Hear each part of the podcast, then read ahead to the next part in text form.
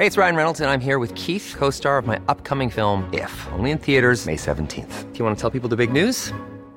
All right, I'll do. Sign up now and you'll get unlimited for $15 a month in six months of Paramount Plus Essential Plan on us. Mintmobile.com slash switch. Upfront payment of $45 equivalent to $15 per month. Unlimited over 40 gigabytes per month. Face lower speeds. Videos at 480p. Active Mint customers by 531.24 get six months of Paramount Plus Essential Plan. Auto renews after six months. Offer ends May 31st, 2024. Separate Paramount Plus registration required. Terms and conditions apply if rated PG. Cada noche, los expertos se reúnen para debatir los temas que hacen historia en una mesa de análisis distinta. Aquí las entrevistas con los personajes y líderes de opinión, junto al análisis profundo de los temas trascendentes. Alfredo Ceja conduce un programa de Frente en Jalisco por el 100.3 de FM. Iniciamos. Hola, ¿qué tal? Muy buenas noches. Bienvenidos a una emisión más de De Frente en Jalisco, aquí en Heraldo Radio Jalisco. Hoy viernes 21 de julio quiero agradecer como todos los días en los técnicos a Antonio Luna y a Ramón Luna, en la producción y redacción de este espacio a Ricardo Gómez y recordarles nuestro número de WhatsApp para que se comuniquen con nosotros, el 3330 1779 66. El día de hoy vamos a tener esta mesa de análisis de los viernes con Sebastián Mier y con Ociel González de la Universidad Panamericana Campus Guadalajara. Les recordamos que nos pueden escuchar en nuestra página de internet heraldodemexico.com.mx, ahí buscar el apartado radio y encontrarán la emisora de Heraldo Radio Guadalajara. También nos pueden escuchar a través de iHeartRadio en el 100.3 de FM. Y les recordamos nuestras redes sociales para que se comuniquen también por esta vía. En Twitter me encuentran como arroba Alfredo Ceja y en Facebook me encuentran como Alfredo Ceja. Y también ya tenemos el podcast de De Frente en Jalisco, donde pueden escuchar esta mesa de análisis y todas las entrevistas en cualquiera de las plataformas. El análisis de Frente en Jalisco. Muy bien, pues arrancamos esta mesa de análisis de los viernes con Sebastián Mier y con Ociel González de la Universidad Panamericana. Estimado Sebastián, ¿cómo estás? Buenas noches. Buenas noches, muy bien. Buenas noches a los dos. Perfecto. Ociel, ¿cómo estás? Buenas noches. Hola, ¿qué tal? Buenas noches. Bien, bien, gracias. Y buenas noches también a la gente que nos escucha. Muy bien, muy bien. Oigan, pues hay, hay muchísimos temas de los cuales platicar el día de hoy. Han pasado eh, cosas interesantes estas últimas eh, semanas, eh, pues en el tablero político electoral, las corcholatas, los personajes que trabajan o están buscando dirigir el Frente Amplio por México. Entonces hay, hay varios temas, pero me gustaría empezar con lo que ha pasado en estas últimas semanas, uno, con el posicionamiento y el proyecto o lo que está generando Xochitl Galvez, eh, pues a nivel nacional, eh, una, creo yo, una estrategia de comunicación bastante, bastante interesante en cuanto a no tanto plantear alternativas de solución, plantear propuestas, sino simplemente responder a los ataques que ha tenido desde la mañanera por el mismo presidente de la República, quien por cierto el Tribunal Electoral ya le dijo, no puedes estar opinando del proceso electoral, no puedes estar hablando de Xochitl Galvez, pero Sebastián, a ver, ¿cómo, cómo has visto tú en primer grado, en primer momento, los ataques por parte del presidente y el gobierno federal hacia Xochitl Galvez, pero por otro lado, la capacidad de respuesta a estos ataques vía redes sociales, vía videos o comunicados, pero ¿cómo has visto primero los ataques y después las respuestas de Xochitl Galvez? Pues los ataques constantes, ¿no? Ya la verdad es que Uy. al presidente, al presidente se le hecho costumbre en las conferencias de prensa mencionar a, a Xochitl Galvez. Tiene un, como lo mencionabas, tiene un proyecto de candidatura, no sé si un proyecto de nación, por, por justo eso, ¿no? Que como la mencionan todos los días, pues tiene que responderle todos los días. Yo le he visto muy fuerte en, en redes sociales. No sé si, si, les ha salido a ustedes también. Sí. Mucho, mucho mensaje de Xochitl, mucho video y como que está muy bien asesorada. Tú, eh, Alfredo, sabes más de eso, ¿no? Creo que tiene gente joven, gente que le esté echando la mano en esa parte porque está como en el formato, pues sí, en el formato actual, subtítulos, viñetas, ¿no?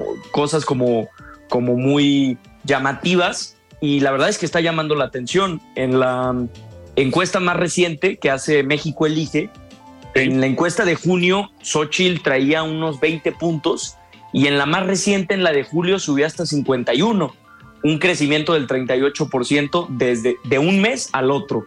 Yo creo que ya, tanto, ya lo quisieran algunas corcholatas, ¿no? Exacto, exacto. Yo creo que tanto, tanto andarla mencionando, para empezar, la gente que no la conocía ya la conoce. Sí. Y, los, y los que ya la conocían o estaban indecisos, pues Xochitl está subiendo y no sube solita. Si Xochitl sube, significa que le está quitando pre- preferencias a alguien más. Si Xochitl Claro. sube, alguien está bajando.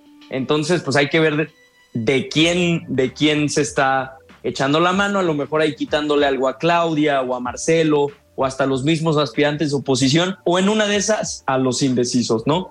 Pero sin duda alguna podríamos llamarle a esto el fenómeno, el fenómeno Xochitl Gálvez, sin duda. Sí, el fenómeno o el factor Xochitl Galvez que, como bien comentas, dentro de la estrategia de comunicación sí está por los canales, digamos, adecuados, una estrategia bastante atractiva para diferentes sectores de la población, para diferentes generaciones sobre todo, pero lo que a mí más me sorprende es la, el ingenio, la capacidad para responder y para utilizar los ataques y darle la vuelta. Digo, no sé si les tocó ver ya hace algún, un par de semanas cuando pues el presidente la pues la acusó, no, no la acusó, la criticó, se burló porque en su momento vendió tamales, vendió gelatinas, pues esta estrategia de imágenes de tamal, la cuarta transformación, tamal, que no haya medicamentos, esa capacidad o ese ingenio para responder, pues ha sido bastante, bastante eh, ingenioso. Y ahorita con esta parte de el, digamos, de que ya le llamaron en la mañanera, para no decir Xochitl Galvez, que le dicen eh, la señora X, pues obviamente Xochitl Galvez ya respondió con, digamos, con una estrategia, con unos mensajes eh, bastante interesantes. No sé si tuvieron oportunidad de verlos en, en sus redes, donde publica ella, por ejemplo, en Twitter, qué significa para mí ser la señora X. Se me ocurrieron estos ejemplos. Ya, síguele en los comentarios, te leo. Y adjuntan algunas imágenes de la señora chambeadora, pero en lugar de poner CH, ponen una X al principio, eh, simulando la CH, chambeadora. Eh, dándole la, la vuelta, dándole sí, la vuelta. La señora luchona y en lugar de la CH ponen una X. Entonces, ante estas, estos ataques y esta, digamos, por propaganda que, como bien comentas, le está haciendo el gobierno federal desde la mañanera, pues ella lo está utilizando y está respondiendo de manera ingeniosa. O si él, no sé a ti qué te parezca, pues este tipo de respuestas eh, que al final se plantea una estrategia a partir de los ataques, porque no es algo que ella obviamente tuviera ya planeado en una ruta desde hace dos meses para subir esta publicación el día eh, de hoy, sino que va actuando conforme a lo que pues le van atacando. ¿Tú cómo ves, cómo has visto los ataques y las respuestas de Xochitl Galvez, Social? Sí, yo en este caso estoy en desacuerdo con ustedes, porque a mí en lo particular. En este parece... caso, nada más, compañero. no, puede ser. Sí, ya qué raro, ¿verdad? El programa, el programa pasado coincidió en un tema y hasta nos sorprendió, pero ahora vuelve a ser fiel. Ahora vuelve a estar en contra.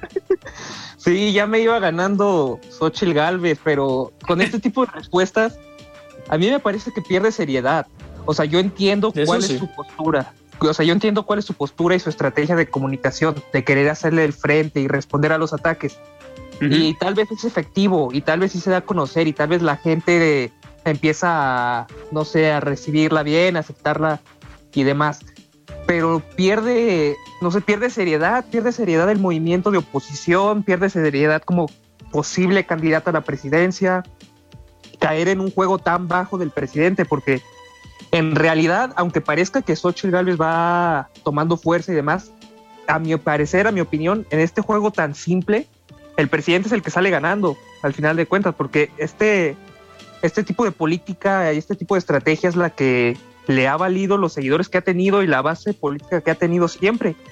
Y yo creo que si Xochitl Galvez se mete a este juego, como la respuesta que sacó de la de Twitter, de la imagen de la, de la película de Matrix, que era la de la, pastilla de 15 días de chismes y 40 años de carrera. Eso a mí me parece que, que no abona en, en nada a su imagen como posible candidata presidencial. Digo, si quiere, si de verdad quiere, o sea, tomar seriedad y ser como una opción real para la oposición y para, no sé, los mexicanos que están todavía indecisos, como decía Sebastián, y que buscan una respuesta real y concreta a, a Morena, yo creo que tendría que hacer otra cosa, a mi parecer. Entiendo cuál es su estrategia, pero no, no me gusta, no, no me parece correcta. Ok, Ociel, pero ¿no crees, por ejemplo, comparándola con una de las corcholatas, la estrategia que en su momento utilizó, o digo ya ahorita no tanto, pero en su, en su inicio utilizó Marcelo Ebrard, que es una primera etapa de posicionamiento para conocer al personaje, por lo menos para que ubiquen el nombre con este tipo de estrategias que llaman la atención, que se pueden hacer virales y que ya en una segunda etapa pues llegue la propuesta, llegue la parte formal, llegue la parte de conocer a la empresaria, conocer a la política y conocer lo que ha hecho, digamos, en su trayectoria, que ahorita lo ha combinado un poco en las entrevistas. Tuvimos la oportunidad de platicar con ellas el día que decidió lanzarse o buscar dirigir el Frente Amplio por México aquí en De Frente en Jalisco. Y uno de los mensajes que deja en sus entrevistas o en los diálogos que tiene, pues es la historia de vida, ¿no? Es la narrativa de que sale de una comunidad indígena, se va a estudiar eh, becada a la Ciudad de México, trabajaba y estudiaba, y pues esta historia de la cultura del esfuerzo, de que viene desde abajo, de los problemas que vivió en su comunidad, creo que eh, lo está tratando también de comunicar, pero no ves, eh, o si el que sea una primera estrategia de posicionamiento, nada más para conocimiento del público, porque al final, pues no, no tenía un cargo público tan fuerte como los otros eh, secretarios o como la misma jefa de gobierno. Era senadora, pero ¿no crees que sea esta la estrategia? Primero posicionar el nombre, que lo conozcan y ya después pasar a esta etapa formal, que es lo que está haciendo Marcelo Ebrard ahorita. Ya pasó esta etapa de los videos chistosos en TikTok y ahora ya está planteando, por ejemplo, la propuesta del Plan Ángel, este, este esquema de seguridad eh, que presentó hace algunas semanas, que por cierto ayer vino Marcelo Ebrard a Guadalajara a precisamente en el Colegio de Ingenieros platicar sobre este sobre este, esta propuesta. Pero ¿no crees, el que sea más o menos parecida la dinámica que está buscando Xochitl Galvez? Es que esa es la cuestión, justo lo que mencionabas, porque, o sea, Xochitl Galvez no tenía un puesto público a lo mejor tan llamativo, tan novedoso, eh, a diferencia de Marcelo Ebrard, por ejemplo, que Marcelo Ebrard pues, fue jefe de gobierno eh, y ahora ex canciller. Entonces yo creo que esa es la diferencia central yo creo que Marcelo Ebrard sí se podía dar ese, ese tipo de lujos de posicionamiento y de hacerse el chistoso en redes sociales y demás, porque ya tenía cargos públicos antes y ya era a lo mejor conocido antes. Y Xochitl Galvez viene pues desde abajo, no sonaba ni siquiera para candidata presidencial, sonaba más para jefa de gobierno. Entonces que su, que su estrategia y su posicionamiento dependa solamente de, de esto, de este tipo de, de hacerse la graciosa y de contestar al presidente, nada más de eso y que no se conozca otra cosa más, a mí me parece eso lo, riesgoso, que no pueda ser considerada en serio una candidata seria para la, para la presidencia. Y yo, yo no creo, yo no creo. Discúlpame, compañero. ¿Cómo ves, Sebastián? No, no, no, adelante, adelante. a ver. coincides en estas etapas que después vendrá lo formal y todo, digamos, lo. Es que no hay etapa. Lo más formal, o sea, para empezar, ni siquiera estamos en tiempos electorales. Sí, sí, sí. Es, es, responder con la misma moneda que te dan. Y, aquí tengo, ya bueno, ahorita en lo que, lo que platicaba Ociel, que le responde al presidente, pues lamentablemente así está el nivel ya. El nivel político de este país, así es, así lo han rebajado. Entonces, tienes que responder de, de, esa forma. Y otra cosa, así se ganan las elecciones con una candidata disruptiva, con, con, alguien que hasta se atreva a decir groserías, que se atreva a este tipo de cosas que generalmente no es el arquetipo estereotípico de un político. Así ganó Fox, así ganó, a lo mejor no tanto, pero así ganó Peña Nieto. Eh, tomando esta, esta relevancia mediática, en ese tiempo no existían redes sociales, ahorita por eso vemos el boom o el fenómeno, pero las encuestas no mienten, compañero. Las encuestas, todas, todas se las dan a Xochitl. Eh, Sebastián, y en este sentido, digo, si, si eliminamos, digamos, las etapas y que ahorita está respondiendo, eh, también algo que hay que considerar, que como comentas, todavía no estamos ni en campaña ni en pre-campaña, todavía no empieza el periodo, digamos, o proceso electoral como tal. Eh, estamos prácticamente a un año de la elección eh, presidencial. Y yo, yo lo comentaba en un foro el día de ayer en la mañana en el Consejo de Jóvenes Empresarios, donde les decía que así como en redes sociales hay temas que se vuelven tendencia o hay eh, cuestiones que se vuelven moda, pues así como suben, eh, bajan y se pierde y pasa de moda o se pierde la tendencia. Claro. En el caso de una estrategia o un planteamiento como lo que ha surgido en estas últimas semanas con Xochitl Galvez, pues estando a un año de la elección, también se corre ese riesgo, ¿no? Porque ahorita pudiéramos decir, está de moda, está en tendencia en redes sociales, pero ves tú también como un riesgo que pues pasen dos, tres meses y suceda algo y se vaya para, para abajo otra vez? Pues sí, como le pasó a Lili Telles, ¿no?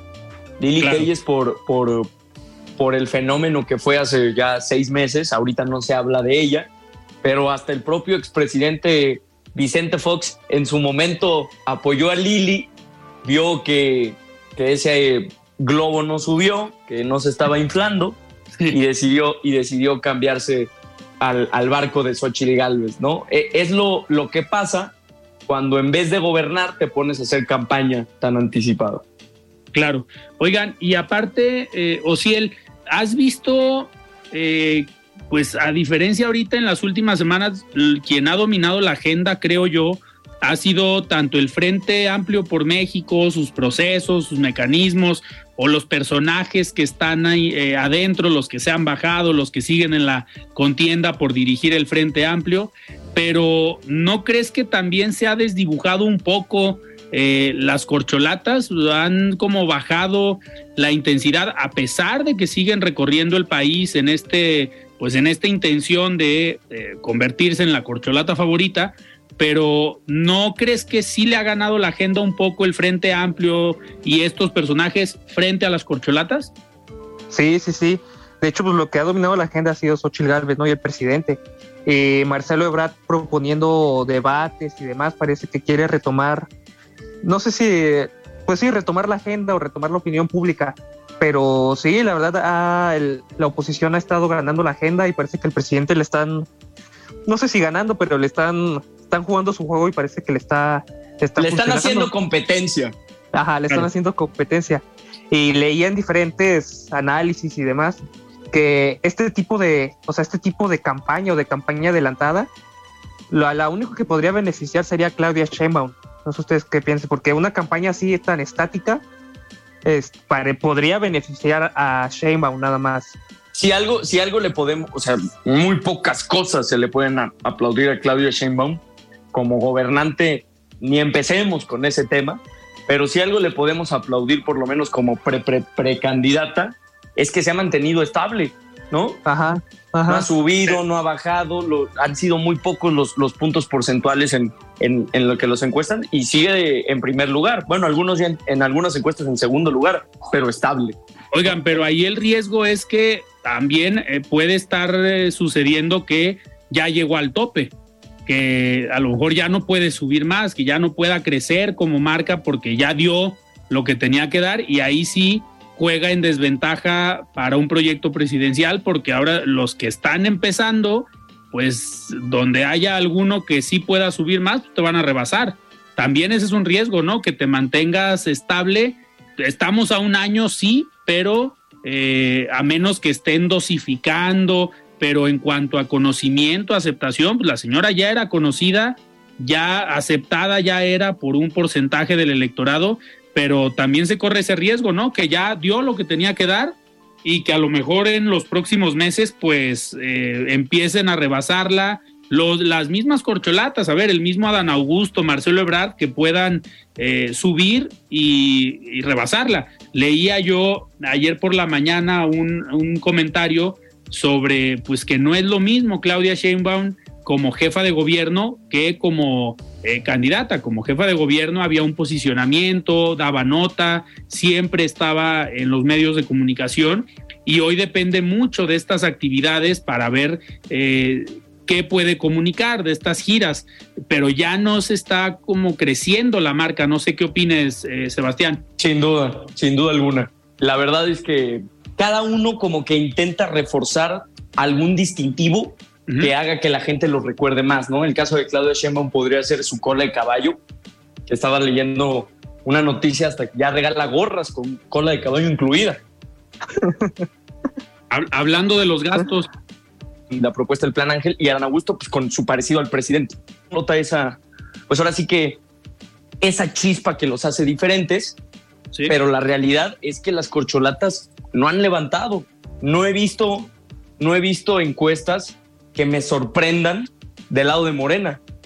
Generalmente siguen igual, o sea, desde que empezaron siguen igual. Eso es a, mí lo que, lo que me extraña y seguramente al presidente le preocupa. Así es, porque aparte estás viendo cómo los de enfrente se están, se están moviendo. Que ojo, también hay que analizar lo que pasa al interior del Frente Amplio, porque si bien ahorita el factor Xochitl está siendo interesante, pues no podemos olvidar que hay otros perfiles que están haciendo su chamba, que a lo mejor no son tan mediáticos, no están siendo tendencia, no están siendo moda, pero son perfiles que también han gobernado, también están recorriendo el país. Eh, un ejemplo, pues el mismo Santiago Krill al interior. Pero eso es de risa, ¿no? Santiago Krill está de risa loca. Y Santiago Krill está de, pena ajena, la verdad. Y, y, en los otros partidos, digo, está Enrique de la Madrid, eh, pues está en el caso del PRD Silvano Aureoles, Miguel Mancera, pero también hay que analizar qué están haciendo esos personajes, pero sobre todo qué van a hacer el día de el que se defina eh, quién va a encabezar el Frente Amplio por México, quién lo va a dirigir, que será el próximo 3 de septiembre, porque algunos sí han tenido la madurez política de decir, si no es favorable el resultado para mi proyecto, claramente voy a apoyar a quien quede y a quien encabece el Frente Amplio eh, por México. ¿No creen que ahí pueda estar la diferencia entre el éxito del Frente Amplio y a lo mejor una división de las corcholatas? Porque, a ver, a Marcelo yo no lo he visto tan contento y está insistiendo en que hay que debatir y ha mandado comentarios contra Claudia Sheinbaum, de pues eh, vamos viendo ella qué resultados ha tenido, eh, pero ¿no creen que haya más posibilidad de división en las corcholatas, a pesar de tener el dedo y la mano del presidente encima eh, frente al Frente Amplio que la mayoría han dicho vamos a seguir trabajando con quien vaya a encabezar, independientemente de, de quién sea? pero ¿no ven este escenario que sí haya posibilidad de más división en las corcholatas, social? Sí, justo es lo que se creía, ¿no? O lo que se pensaba de que si Marcelo Ebrard no era el elegido, este, y se iba, se, se, planteaba la opción de que se fuera con la oposición, ¿no? Al menos esa, esa era una amenaza, pero no, no lo creo. Yo, de hecho, creo que podría haber más división con, eh, en la oposición me parece que la oposición es mucho más, no sé si, o sea, es mucho más política, no sé si ese sea el término. Y como está tan lleno de políticos y demás, yo creo que es más peligroso que si uno de ellos no es el elegido. I'm Sandra, and I'm just the professional your small business was looking for. But you didn't hire me because you didn't use LinkedIn jobs. LinkedIn has professionals you can't find anywhere else, including those who aren't actively looking for a new job, but might be open to the perfect role, like me. In a given month, over 70% of LinkedIn users don't visit other leading job sites. So if you're not looking on LinkedIn, you'll miss out on great candidates like Sandra. Start hiring professionals like a professional. Post your free job on linkedin.com/people today. Burrow's furniture is built for the way you live. From ensuring easy assembly and disassembly to honoring highly requested new colors for their award-winning seating, they always have their customers in mind. Their modular seating is made out of durable materials to last and grow with you. And with Burrow, you always get fast, free shipping. Get up to 60% off during Burrow's Memorial Day sale at burrow.com slash ACAST. That's burrow.com slash ACAST. burrow.com slash ACAST. O al que le toca competir por la presidencia, yo creo que es donde ahí podría haber eh, mayores divisiones. Porque al menos de las tres cocholatas principales acá del lado de, de Morena, que son Sheinbaum, Ana Augusto y, y Ebrad. Eh, Adán Augusto me parece que él es, él es consciente de que no tiene ninguna posibilidad de competir realmente. A menos que el presidente lo decida. A menos que el presidente lo decida, pero si el presidente así lo decide, me parece que no, que sería o sea, regalar la, la elección porque no va a ganar. A mi parecer no va a ganar. Okay. Entonces la única, la única carrera importante es entre Ebrad y Sheinbaum, pero a mi parecer a pesar de que existía esa amenaza de que Brad se iría a otro a competir en otro lado, no creo que lo haga, la verdad. A mi parecer no creo que lo haga, no creo que haya una división. Ni yo. O, o, o si él ya descartaste al, ¿cómo dice Fernández Noroña? Al camarada o al compañero. Al compañero. Al compañero Fernández Noroña, ya descartaste a Ricardo Monreal, a Manuel Velasco del Partido Verde. No, eh, Manuel Velasco. Ya, ya los eliminaste, ya lo, a, a, quién mandas de coordinador de senadores, a quién de coordinador de diputados y a quién alguna secretaría. Uy, pues. Que se queden donde a estaban. Ninguno, a ninguno sí, que se, sí, yo, ya, que se retiren ya. que se retiren y saquen nuevos perfiles. Sí, ya, ya fue mucho. Oigan, tenemos que ir a un corte, pero ahorita que regresemos vamos a seguir platicando eh, más sobre estos temas, pero me gustaría eh, hablar en el segundo bloque sobre incluidos estos ataques que hablábamos del presidente hacia el Frente Amplio por México y todo lo que se dice en la mañanera, pues hablar un poco sobre la resolución del tribunal, eh, y perdón, de la resolución del INE, donde le instruye al presidente, pues de ya no hablar del proceso electoral, de ya no hablar de Xochitl Galvez, y pues esta estrategia que ya presentaron en la mañanera, una nueva sección de no lo digo yo, eh, para poder seguir eh, pues participando, influyendo y opinando del proceso electoral. Y también me gustaría que platicáramos sobre la resolución del tribunal, eh, sobre que el Frente Amplio por México pues está haciendo bien las cosas, no fue procedente esta queja que habían interpuesto, de, de, digamos, de parte de Morena para decir que el Frente Amplio era ilegal, que no estaba registrado. Pues, al final está conforme a la ley, ya lo dijo el tribunal, pero ahorita que regresemos vamos a platicar de ello. Nosotros vamos Va. a un corte y regresamos. Mesa de análisis de frente en Jalisco con Alfredo Ceja. Continuamos. El análisis de frente en Jalisco. Continuamos en esta mesa de análisis de los viernes con Sebastián Mier y con Ociel eh, González. Sebastián, antes de irnos a un corte hablábamos un poco, comentaba que me gustaría platicar sobre pues esta nueva sección en la mañanera, el no lo digo yo, eh, que por el cual, por una resolución del INE, pues limitan al presidente de opinar del proceso electoral, de hablar de Xochitl Galvez, y encontró la forma, al parecer, de darle la vuelta a la ley y de decir, pues, literal, como lo llamó la sección, no lo digo yo, pero que se siga influyendo, que se siga comunicando y que se siga hablando desde la mañanera sobre el proceso electoral. ¿Cómo ves, Sebastián, esta capacidad para pues darle la vuelta a la ley y seguir opinando del proceso electoral? Bien, las cosas son las cosas son muy simples, ¿no? Lo que hizo el Instituto Nacional Electoral fue simplemente decirle al presidente de México que cumpliera la ley. No sí. es tan difícil, no es tan difícil. Simplemente cumpla la ley, señor. Para algo existe la constitución. Y yo que, bueno, en mi caso particular, que subo contenido político a redes sociales, eh, el comentario o la frase con la que más se llegan a burlar los seguidores de, del presidente es esta famosa frase de la ley es la ley, entre caritas de risa porque ya llegamos a ese nivel. Es como ya no, no importa lo que sea la ley, aquí vamos a hacer nuevas leyes. El caso de, de, del diputado de Morena, no me acuerdo su nombre, pero que propuso obradorizar el poder judicial, Ya estamos en ese nivel, ya estamos en un nivel que hasta podría estar hablándose de reformar leyes importantes a la Constitución para adaptarlo a estos tiempos obradoristas. Sin duda muy peligroso, tanto para el Estado de Derecho como para la democracia. Si el presidente se, se hace llamar un estadista, un hombre de Estado, alguien que representa el poder de una nación, debería de tener como bandera la ley, la democracia y no burlarse de ella. Lo, lo que hace el presidente, no, no quiero hablar mucho de la sección, porque es darle más importancia a un tema que me parece de lo más vulgar que existe, es volver a darle la vuelta, volver a reírse de las leyes y no solo se ríe de las leyes, lo que hay que dejar en claro es que no se está riendo de un papel, no se está riendo de un grupo de abogados, no se está riendo de los ministros, se está riendo de nosotros, se está riendo de la ciudadanía, se está riendo de las instituciones, se está riendo de la gente que confía en él y de los que no confían en él, porque va a ser muy fácil al rato, si llegara a ganar la oposición, que sinceramente no lo creo, pero si llegara a ganar la oposición, va a ser muy fácil decir, pues no, para mí no ganó.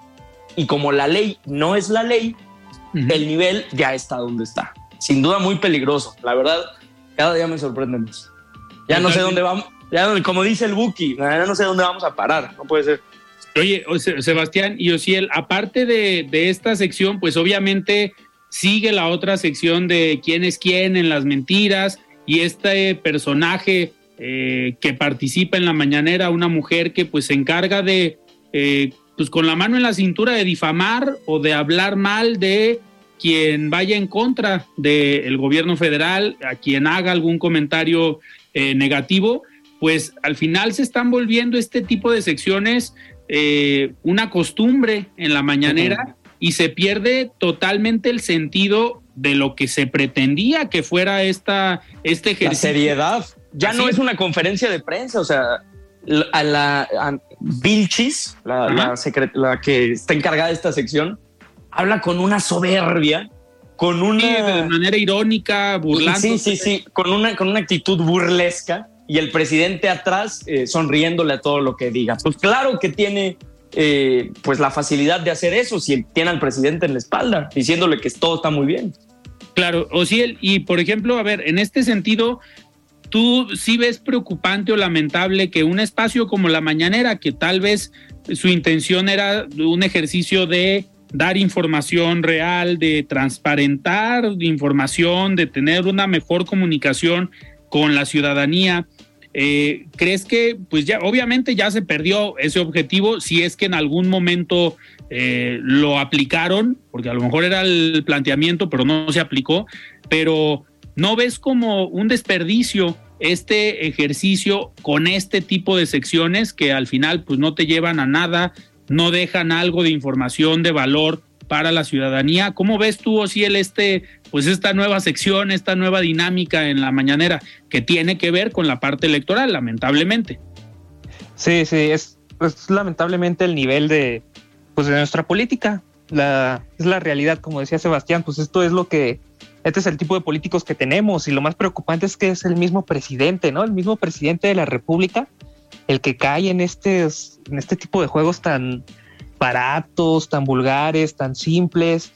Eh, y sí, o sea, la conferencia de prensa en sus inicios, eh, las mañaneras en sus inicios, eh, a mí me parecían un buen ejercicio democrático porque ningún presidente, al menos que yo recuerde, de Latinoamérica había hecho este tipo de ejercicios, de conferencias matutinas, diarias, en las que se informaba a la población y que se invitaba a los medios de comunicación para que dialogaran y demás y se fue deformando, lamentablemente se fue deformando este ejercicio, ya terminó en algo así, es un circo, la verdad, la mañanera es un circo, ya no hay nada de valor, eh, ya no vale la pena ni siquiera verla, eh, ni nada, la verdad ya se, se desvirtuó completamente, lo que pudo haber sido un buen ejercicio democrático y un buen ejercicio de libertad de expresión, terminó por, por deformarse y lamentablemente pues es el, es el nivel de política que tenemos.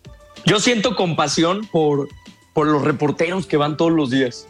Levantarse temprano para, estar, para escuchar eso, de verdad que, que, no, que no, no puede ser. O sea, los compadezco, de verdad. Qué, qué, mal, qué mal. Sebastián, por ejemplo, tú que estás eh, pues inmerso también en los medios de comunicación, si te tocara ir a la mañanera, eh, si te permitieran el ingreso a la mañanera, ¿qué le, preguntarías al presidente de la República hablando de esta parte o de este tema electoral?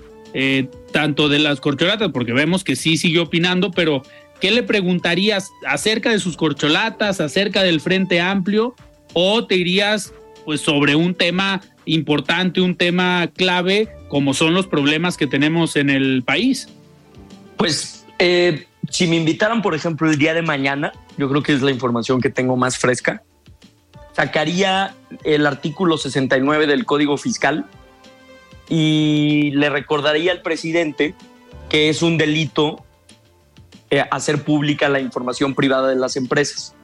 la, la, pregunta iría por ese sentido. Oiga, presidente, ¿qué opina de este artículo y de la forma en la que la acaba de violar? No, pues es que no, y que, ¿de qué periódico eres? ¿no? La primera pregunta es esa. Ah, ¿De, qué medio? de la oposición, ¿verdad? ¿De, qué medio, conservador? y luego la vuelta. Y yo recuerdo a la, periodista Nayeli, Nayeli Roldán de, Animal Político, que en dos ocasiones estuvo en la mañanera, y mantendría ese mismo temple. Haría la pregunta y cuando me respondiera de qué medio soy, bajaría la mirada y no le daría importancia. Porque lo que quiere el presidente es un, vaya, es, es un bully, es un abusador es reírse, reírse de los reporteros, reírse de las personas, descalificándolos por el simple hecho de participar en un medio crítico, no lo voltaría a ver, no le daría la importancia, le haría la pregunta, le volvería a repetir los artículos de la Constitución que todos los días decide omitir y en cuanto empiecen sus ataques bajaría la mirada y me haría como que no me interesa. Simplemente para no darle el gusto de hacerle sentir que entre sus reporteros ahí de, de juguete sus reporteros ahí de planta, que todo le aplauden, sería como diferente, ¿no? Yo, yo me iría por ese lado. Para empezar, no sé si me dejarían entrar, pero sí, sí, ahí yo estaría a las 7 de la mañana. Eso sería lo que le preguntarías. O si él, a ver, en tu caso, ¿qué le preguntarías? Que, a ver, hemos generado aquí, eh, y es lo interesante de estos programas, de estas mesas, pues polémica, se vale eh, tener opiniones distintas, escuchamos a todos, pero Tú que a veces has estado más de acuerdo con el presidente, con la 4T, ¿qué le preguntarías o eh, comentarías algo más en un sentido positivo hacia su gobierno? No, no, no, positivo para nada. No, ¿qué no le preguntaría? Pero pues, algo así le podría preguntar cómo, cómo es que cambió tanto, porque no sé, para muchos de nosotros cuando llegó a la presidencia en 2018, representaba un cambio, era el candidato de la oposición, el candidato que venía de la izquierda, el candidato que no era como los demás y representaba un cambio real, al menos eso creí yo y yo creo muchas más personas. Y cambió muy, cambió rápido y cambió en este, en su sexenio. Entonces yo creo que por ahí iría el, comentario o la pregunta. De que le podrías, le podrías preguntar, compañero, le podrías preguntar si todavía se considera un político de izquierda, ¿no? Teniendo los militares en las calles ¿Se considera usted un político de izquierda teniendo a los militares en las calles, que es como la antítesis de, la ideología de izquierda, ¿no? Sí, de usar al ejército, exactamente. Yo creo que por ahí iría la pregunta o el comentario. Muy bien. Oigan, y a ver, en otro de los temas que no habíamos podido eh, platicar, eh, pues es esta, esta división de movimiento ciudadano, a pesar de que dicen que no hay división, pero sí hay diferencias entre las posturas y puntos de vista entre el gobernador del estado y Dante Delgado, eh, que todo pues empieza con estas declaraciones del senador Clemente Castañeda después del gobernador de decir, oigan, pues la estrategia de movimiento ciudadano va mal, eh, no podemos cerrarnos ahí solos porque pues competir solos es un fracaso, sería jugar a perder. El gobernador en un mensaje ya hace unas semanas eh, pues comentó cuando decide no buscar la candidatura presidencial, pues sí dijo que él no estuvo de acuerdo y ni siquiera le preguntaron eh, la decisión de no postular candidatos en el Estado de México y en Coahuila. Pero, Sebastián, ¿crees que esta decisión del gobernador eh, tiene también que ver con la salida y el, digamos, el posicionamiento del Frente Amplio por México y que, pues, ahora sí que se vieron articulados y dejan a MC como en una eh, encrucijada, en duda de saber qué hacer y por eso el gobernador haya dicho, no juego, no busco y al contrario, vamos a ver una opción o con, se construya un proyecto y pudiéramos apoyar para que la situación del país eh, cambie. ¿Te sorprendió, Sebastián, esta decisión eh, del gobernador y cómo se ha manejado esta división al interior de Movimiento Ciudadano? Sin duda, sin duda alguna me sorprendió. No me sorprendió que no quisiera ir por la presidencia. Basta con ver cómo tiene el Estado para, para hablar con resultados y con datos de, de, cómo está el Estado para que se quiera lanzar como presidente es ilógico, ¿no? Con, viendo las cosas como las tiene aquí. Pero me sorprende más el hecho de que en el Congreso que hizo Movimiento Ciudadano, donde estaba Dante Delgado, Samuel García y nuestra eh, eh, amiga alguna vez que vino al programa, Verónica Delgadillo, este, no invitaron al Faro, no estaba. Ya se están creando grupos, el Grupo Nuevo León, el Grupo Jalisco, ¿no? Ya autodenominados, ¿no? Porque el propio partido cree estas facciones al no invitar al primer gobernador que tuvo el partido, una pieza clave, ¿no? Para Movimiento Ciudadano. Y tal vez sí lo invitaron, pero no fue, ¿no? A lo mejor puede ser esa también. Yo les quería. si ha ido en la última, digo, en esta de la semana pasada y una anterior, ya es cuando ya no fue, pero sí ha habido algunas donde ha asistido Enrique Alfaro. Pues se ha puesto medio rejego, ¿no? Entonces, y medio respondón, como le gusta. Eh, yo lo que les, les quería preguntar a ustedes, ahora le, quiero hacerles una pregunta a ustedes. ¿No creen que mientras más pase el tiempo y dadas estas circunstancias que vivimos en una aparente pre-pre-pre-campaña, ¿no creen que Movimiento Ciudadano cada día que pasa está perdiendo más fuerza? ¿Juega menos como esta bisagra política, como esta tercera vía, como esta potencia, inclusive para la oposición? Yo, yo creo que cada vez se está desinflando más esta, esta fuerza naranja, no sé cómo vean.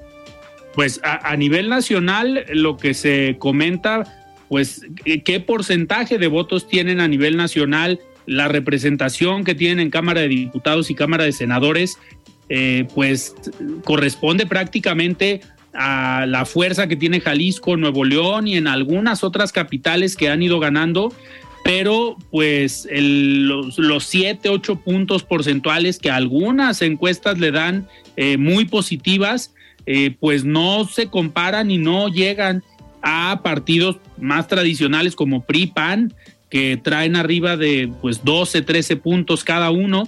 Y pues obviamente eh, los pone en un papel muy complicado, más cuando estás viendo que la alianza, el Frente Amplio por México, está posicionando perfiles y que a lo mejor están siendo del agrado de la población y tú te aferras a jugar solo, pues obviamente creo que se están tardando la decisión de MC a nivel nacional de hasta diciembre vamos a definir quién va a ser nuestro candidato. Yo creo que también por eso el gobernador dice, oigan, pues nos estamos tardando. Nosotros lo comentábamos aquí eh, en varios programas cuando decíamos la alianza va por México, va tarde, las corcholatas ya empezaron a recorrer el país, si ellos deciden que es hasta finales de año, pues van a llevar seis meses de retraso.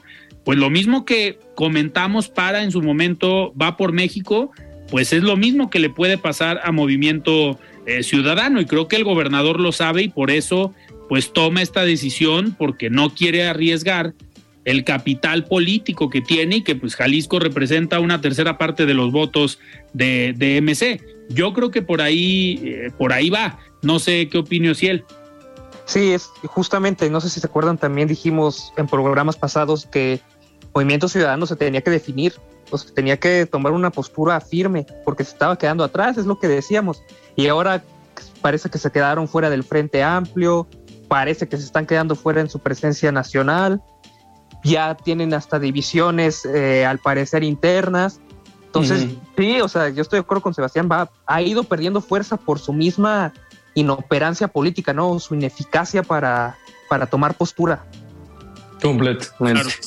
A ver, Sebastián, aviéntate otra pregunta. Ahora ya eh, en, el, en el papel también de generar polémica, generar debate.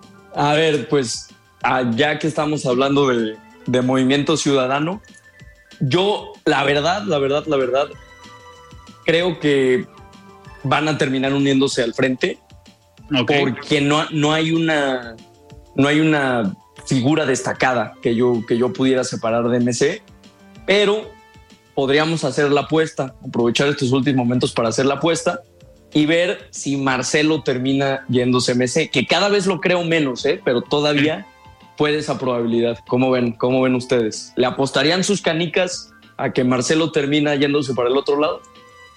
Yo, yo no creo porque, a ver, si el gobernador del estado a lo mejor midió esa posibilidad o esa fuerza que pudiera tener MC a nivel nacional y decide pues no jugar o no aventarse al vacío, yo creo que Marcelo Ebrard eh, con mayor razón va a decir, oigan, yo no tengo ni siquiera estructura en movimiento ciudadano. Eh, sería representar, sería ser candidato, pero saber que la estructura a lo mejor no va a responder a lo que tú a lo que tú quieres o no va a ser lo que tú deseas, a diferencia de un gobernador como Enrique Alfaro, Samuel García, que pues también tienen estructura en sus estados, ellos coordinan, ellos pueden operar y pueden mover. Yo veo prácticamente imposible que Marcelo Ebrard sea candidato de Movimiento Ciudadano. Ya el mismo Dante Delgado posicionó algunos nombres en esta lista después de que el gobernador decide no jugar, pues habla de Jorge Álvarez Maínez, habla de Luis Donaldo Colosio, de Samuel García, o también, ojo, del mismo Dante Delgado como aspirante a la presidencia, ¿eh? No se descartó, puso, se puso en la lista. Sí. No sé, Ociel, nos quedan dos minutos, Ociel, pero a ver tú, tu pronóstico. ¿Cómo ves, Ociel? ¿Va a haber dos candidatos o tres candidatos? A ver. No, yo creo que nada más va a haber dos. Regresaremos a los dos candidatos. A los dos candidatos, sí, lamentablemente. Yo creo, o sea, estoy de acuerdo con usted. Yo creo que Marcelo Ebrard no se va a ir a Movimiento Ciudadano. No le conviene. Yo creo que Ebrard es muy inteligente y demasiado político para tomar una decisión así de irse a Movimiento Ciudadano. Entonces, no, sí, y también yo creo que Movimiento Ciudadano al final que se va a tener que unir.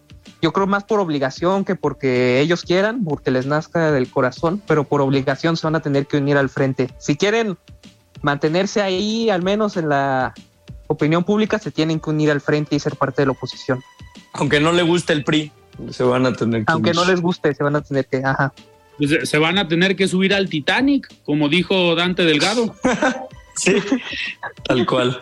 Al final son, a veces son estas frases o estos eh, comentarios que pues al paso de los meses pues tienes que eh, guardar ese comentario analizar el contexto, analizar la coyuntura y las posibilidades que tienes como personaje, como partido, como eh, frente o como agrupación política, pero muchas veces pues tienes que cuidar lo que, lo que comentas porque pues no sabes en política qué vueltas pueda tener la historia y cómo se puede acomodar el tablero eh, político y el ajedrez eh, político. Sebastián, pues nos tenemos que despedir. Se nos fue el programa del día de hoy, pero muchísimas gracias.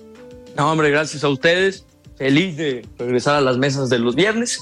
Buenas noches, Alfredo Ciel, y todo el público que nos escucha. Hasta luego. Ciel, muchísimas gracias. Muy buenas noches. No, gracias a ustedes. Buenas noches. Hasta luego. Muy bien, pues nosotros nos despedimos y nos escuchamos el próximo lunes. Que pasen un muy buen fin de semana. Yo soy Alfredo Ceja. Muy buenas noches. Alfredo Ceja los espera de lunes a viernes para que junto con los expertos y líderes de opinión analicen la noticia y a sus protagonistas. Esto fue De Frente en Jalisco, otra exclusiva de El Heraldo Radio. Hi, this is Craig Robinson from Ways to Win, and support for this podcast comes from Invesco QQQ, the official ETF of the NCAA. The future isn't scary. Not realizing its potential, however, could be. Just like on the recruiting trail, I've seen potential come in many forms as a coach. Learn more at Invesco.com slash QQQ. Let's rethink possibility. Invesco Distributors, Inc.